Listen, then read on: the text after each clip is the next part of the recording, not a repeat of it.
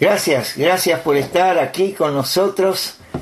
Estamos tan agradecidos por cada oportunidad de reunirnos y poder tener el privilegio de dirigirles la palabra y confiando que el Señor va a prosperar su palabra y va a traer toda la bendición que Él quiere darnos. Y gracias.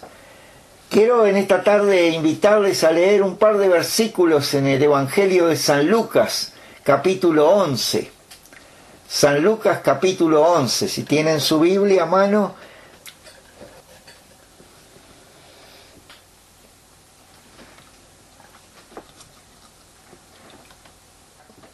San Lucas capítulo 11, leemos los versículos 27 y 28. Y dice así en la palabra de Dios, mientras él decía estas cosas, una mujer de entre la multitud levantó la voz y dijo, Bienaventurado el vientre que te trajo y los senos que mamaste.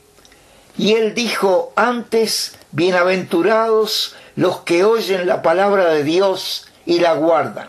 Dios bendiga su palabra. Gracias Señor, gracias por esta nueva oportunidad de abrir tu palabra. Bendícela en nuestros corazones, pueda traer todo el fruto espiritual que tú quieres darnos y grande sea la gloria para ti, que te lo rogamos agradecidos en el nombre del Señor Jesucristo. Amén y amén.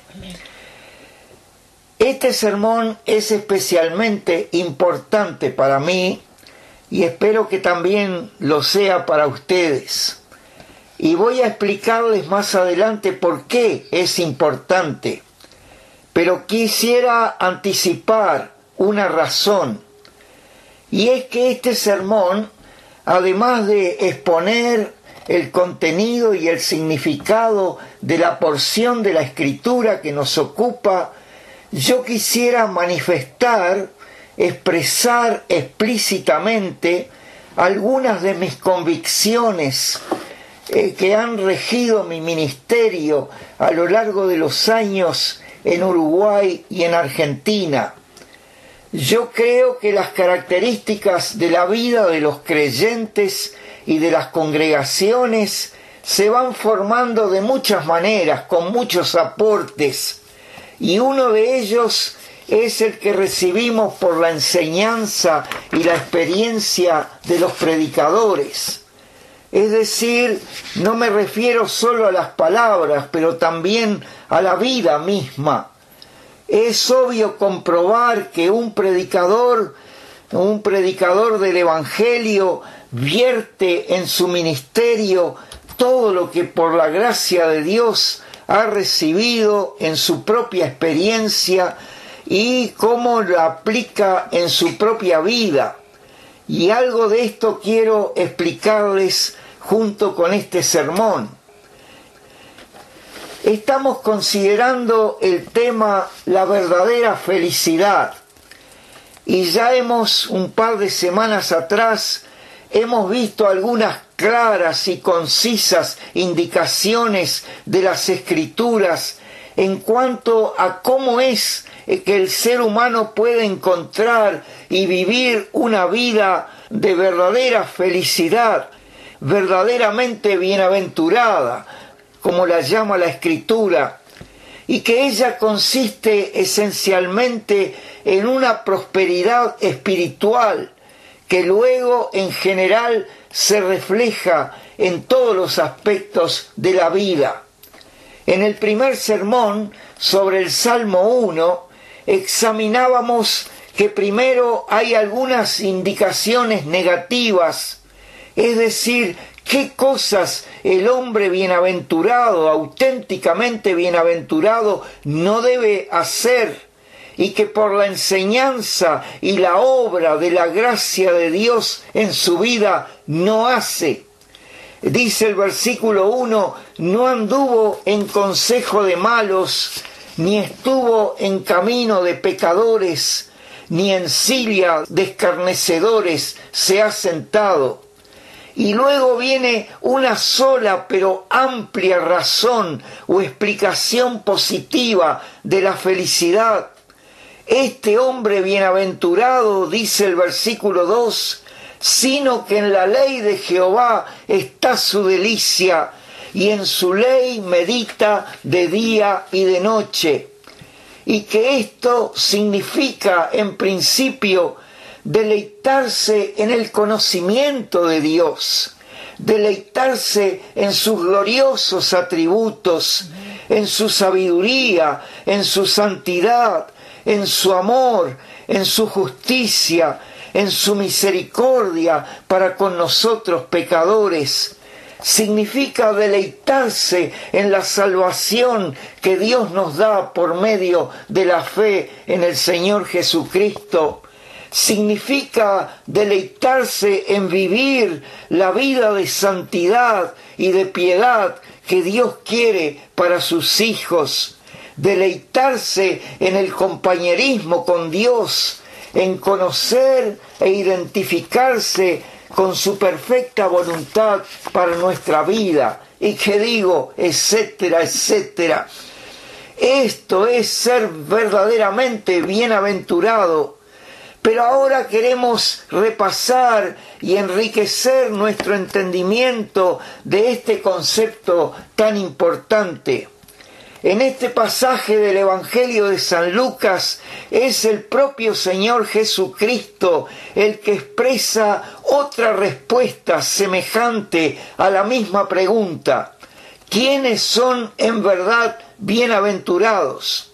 Y como ocurre a menudo en los Evangelios, el tema vino a ser tratado porque el Señor pudo ver esta inquietud o este deseo en las almas que le rodeaban y que le escuchaban.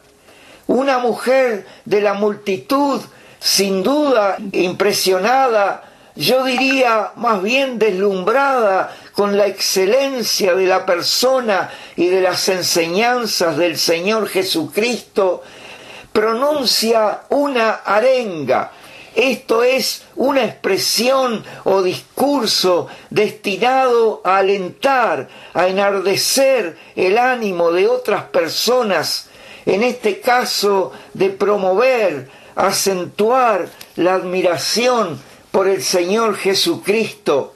Y la mujer, dice la escritura, que levantó la voz y expresó en el versículo 27 Bienaventurado el vientre que te trajo y los senos que mamaste.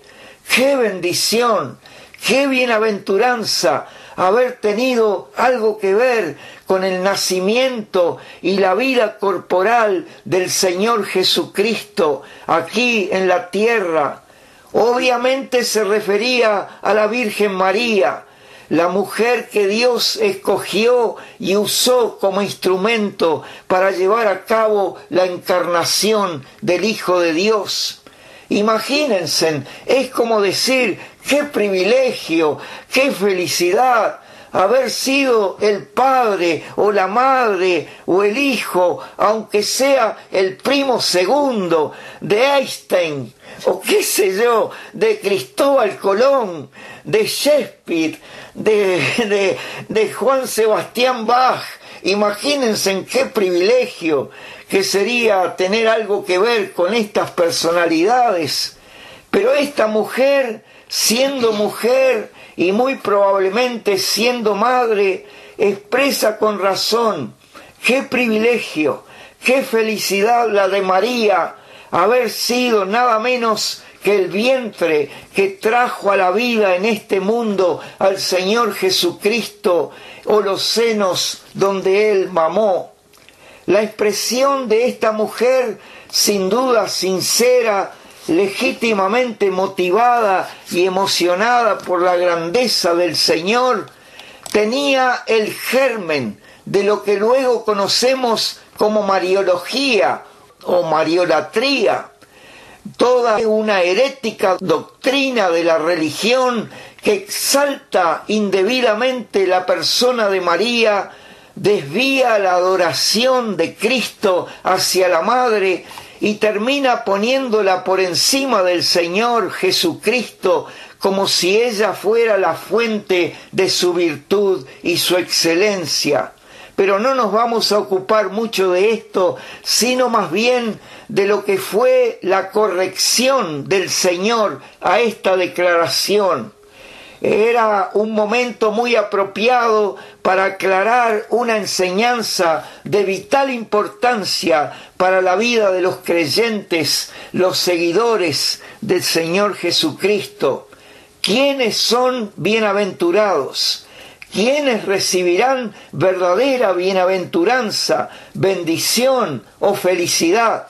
El Señor contesta estricta, clara e inequívocamente, como Él siempre hace, y en el versículo 28 expresa, y dijo, antes, bienaventurados los que oyen la palabra de Dios y la guardan.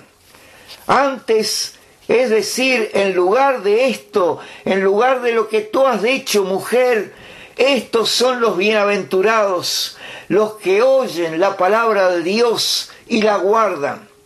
Es una expresión sencilla, no contiene ningún misterio, no hay ninguna doctrina extraña ni difícil que debemos elaborar o digerir con nuestro intelecto. Esta es una verdad que para la mayoría de los que estamos escuchando este sermón, creyentes salvados por la gracia de Dios, ya es una clara experiencia vivida día tras día y muchos por largos años.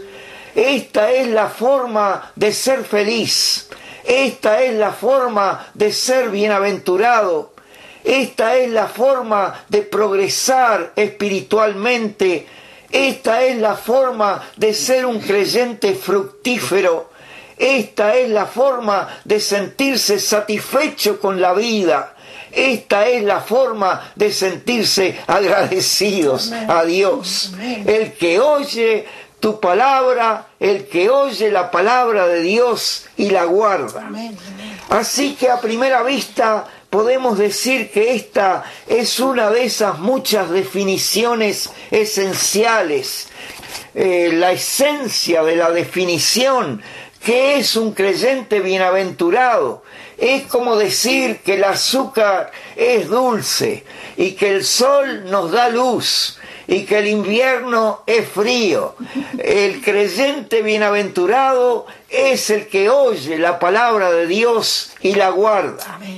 Y yo quiero decirles, hermanos y hermanas, con todo el corazón, que desde que, por la gracia de Dios, hace más de 50 años servimos a Dios en la obra del Evangelio, todo nuestro trabajo, todo nuestro servicio, toda nuestra predicación, toda nuestra oración, todos nuestros desvelos han sido para que cada persona que pudimos alcanzar con el Evangelio fuera salvo, fueran creyentes, creyeran en Cristo como su Salvador personal y luego que fueran creyentes felices, creyentes prósperos, creyentes satisfechos, gozosos, en otras palabras, creyentes bienaventurados, creyentes que oyen la palabra de Dios y la guardan.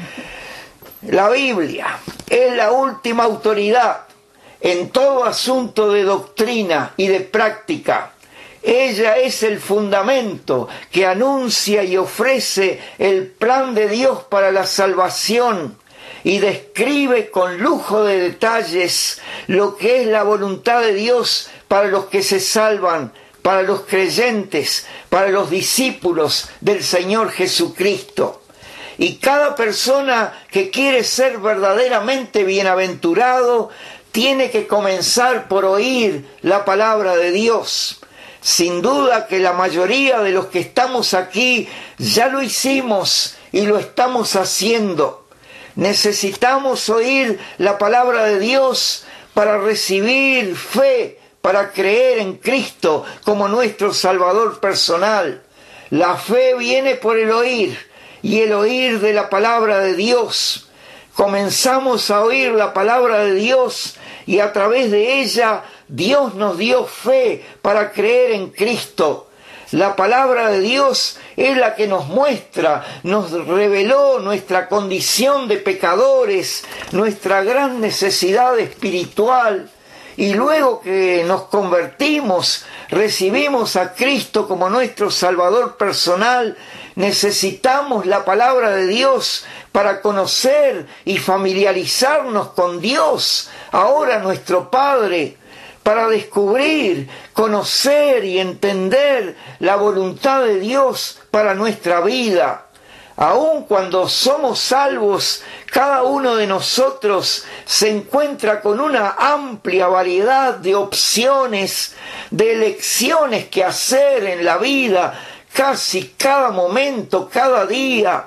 Necesitamos conocer bien la voluntad de Dios para elegir bien, para elegir lo correcto. Necesitamos oír la palabra de Dios para crecer espiritualmente, para crecer en la gracia y el conocimiento de Cristo, para ejercitar los sentidos en el discernimiento del bien y del mal y escoger bien luchar contra el pecado, apartarnos de la maldad en que vivíamos antes de convertirnos, practicar el bien que antes ignorábamos o no valorábamos. En fin, no hay que argumentar mucho para reconocer la importancia de oír la palabra de Dios. Es una cosa tan esencial para nuestra relación con Dios y espero que nadie tenga dudas en este sentido. Y por eso lo hacemos. Oímos la palabra de Dios y en muchas maneras, cuando la leemos, cuando escuchamos la predicación, cuando recordamos y meditamos en los pasajes que ya tenemos memorizados en nuestra mente y etcétera, etcétera, durante cada día. Pero hay una segunda parte en la descripción que el Señor hace de los bienaventurados. Es que aquellos que oyen la palabra de Dios también la guardan. Nótese que ambas partes son necesarias. Están unidas por la conjunción copulativa y, es decir, para alcanzar el objetivo de ser bienaventurados, se tienen que dar las dos Así que los bienaventurados son aquellos que no solo oyen la palabra de Dios, pero además la guardan. Esto es, la observan, la ponen por obra, la llevan a la práctica, la obedecen, expresándola en acción. Es como dice Santiago 1.22 pero sed hacedores de la palabra y no tan solamente oidores, engañándoos a vosotros mismos. En esto consiste guardar la palabra de Dios, oírla, en hacer lo que ella prescribe, lo que ella aconseja o lo que ella manda. Y esto resulta en gran bendición. Resulta que la persona viene a ser feliz, bienaventurado, y es lógico que así ocurra por varias razones. Porque cuando nos convertimos, Dios nos ha creado, nos ha hecho espiritualmente en Cristo Jesús de esta forma o con este fin. Cuando nos convertimos, volvimos a ejercitar esta capacidad de recibir y guardar la palabra de Dios y es parte de esa imagen y semejanza de Dios con la cual fuimos creados. Segundo, porque los preceptos de la escritura son perfectamente adecuados a nuestra alma, son lo mejor, lo más excelente que el alma pueda recibir y hacer. Cuando los recibimos y los abrazamos, ellos llenan el alma, llenan el alma de luz, de gozo, de bendición, de todo fruto espiritual. Ahora, ¿cómo vemos y podemos comprobar la veracidad y la eficacia de esta expresión del Señor Jesucristo? Sencillamente porque aquellos que oímos y guardamos la palabra de Dios somos, somos bienaventurados. Esa es la realidad. Porque sin duda la mayoría de los que estamos aquí ya lo hemos comprobado en nuestra propia vida, en nuestra propia experiencia. Nosotros hemos oído y estamos decididos a guardar, a obedecer la palabra de Dios y lo hemos hecho y lo hacemos. La palabra de Dios nos dijo, cree en el Señor Jesucristo y serás salvo. Y creímos, creímos que somos pecadores, creímos que Jesús es el Salvador del mundo, que Él murió en la cruz por nuestros pecados, por mis pecados, y resucitó para nuestra justificación, y por la fe fuimos salvos. Ustedes y yo conocemos personas que han oído reiteradamente estas mismas declaraciones de la palabra de Dios, pero no las creen, no las guardan, ponen toda clase de excusas y no llegan a ser salvos. Allá en Corrientes le testifiqué muchas veces a un óptico que me hizo varias veces mis anteojos. Es un hombre culto, atento y muy tratable. Conversábamos muy muchas veces de diferentes temas de la condición de la sociedad, de los problemas de actualidad y etcétera. Y yo le testifiqué muchas veces señalándole su necesidad espiritual, pero él siempre terminaba respondiéndome, ¿y qué pasa con los negritos del África? Era, era, un caso. Y con esto me recordaba lo que él me había repetido muchas veces como una excusa dice, cada vez que le traía la necesidad de creer el Evangelio, él me contestaba, cuando usted me explique lo que pasa con los negritos de África que no han podido escuchar el Evangelio, entonces yo voy a creer. Qué excusa. Pero él no hacía más que rechazar la palabra de Dios, no quería guardarla, no quería obedecer el Evangelio.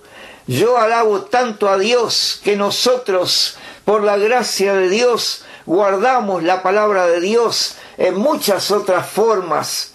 Hemos oído en Efesios 6, 18, orando en todo tiempo, con toda oración y súplica en el Espíritu, y velando en ello con toda perseverancia y súplica por todos los santos, y por la gracia de Dios hemos entendido la importancia de la oración y oramos, oramos en casa, oramos caminando por la calle, oramos en la iglesia, oramos en nuestra cama, Tal vez debiéramos orar más y queremos guardar la palabra de Dios cuando nos exhorta a orar, porque sabemos que esto es lo mejor que puede ocurrir en nuestras vidas y oramos por todos los santos, oramos unos por otros y oramos por nuestras necesidades, intercediendo también por otros, por aún por los incrédulos que conocemos, oramos para que se conviertan, que puedan conocer a Cristo como su Salvador personal. También guardamos la palabra de Dios en otras formas. Hemos oído en Hebreos 10:25, no dejando de congregarnos como algunos tienen por costumbre, sino exhortándonos y tanto más cuando veis que aquel día se acerca y nos congregamos cuando llega el domingo sin pensarlo, yo si pudiéramos ahora hacerlo, iríamos a la iglesia. Es la hora de ir a la iglesia y no dudamos de hacerlo. O como ahora en este caso tenemos esta reunión por Zoom y queremos aprovecharla y nos congregamos, venimos a la reunión con mucho deseo, con mucha expectativa de ver a los hermanos, aunque sea en las pantallas, y regocijarnos cantando al Señor, rindiendo culto a nuestro Dios, y de aprender, de conocer más a Dios, de saber más de su palabra, justamente para guardarla, para ponerla por obra. Hemos oído en Hechos 1.8, pero recibiréis poder cuando haya venido sobre vosotros el Espíritu Santo y me seréis testigos en Jerusalén, en toda Judea, en Samaria y hasta lo último de la tierra y testificamos. Sabemos que no hay otra forma en que los incrédulos conozcan el Evangelio y se conviertan. Así que vamos y cada vez que tenemos oportunidad testificamos. Y el Señor nos bendice mucho cuando al testificar percibimos la mano de Dios obrando sobre las personas, muchas veces conduciéndolas a la fe, en el Señor Jesucristo. Y testificamos una y otra vez, porque saben, no es que ocurre a menudo que una persona se convierte la primera vez que escucha el Evangelio. A veces tiene que escucharlo muchas veces, 20, 30, 40 veces. A veces nos toca a nosotros esa vez en que se despierta el alma y entiende el Evangelio y se convierte. ¡Oh, qué bendición! Hemos oído en 2 de Corintios 9, el que siembra escasamente también segará escasamente, y el que siembra generosamente, generosamente también segará. Cada uno dé como propuso en su corazón, no con tristeza ni por necesidad, porque Dios ama al lador alegre. Y otra vez, por la gracia de Dios, damos, damos nuestro tiempo, damos nuestros dones que ponemos al servicio de Dios ofrendamos dinero para la obra del Evangelio y lo hacemos con alegría. Somos dadores alegres porque así es como Dios quiere que seamos. Y por esto, oyendo y guardando la palabra de Dios, hemos comprobado y podemos afirmar con toda seguridad y firmeza, como expresó el Señor, antes bienaventurados los que oyen la palabra de Dios y la guardan. Dios bendiga su palabra. Gracias, gracias Señor por tu palabra qué clara y qué, qué precisa es para recordarnos lo que es tu bendición sobre nuestras vidas. Oramos agradecidos, bendice tu palabra, pueda traer mucho fruto que te glorifique. Y lo pedimos agradecidos con toda confianza en el nombre del Señor Jesucristo. Amén y amén. Gracias.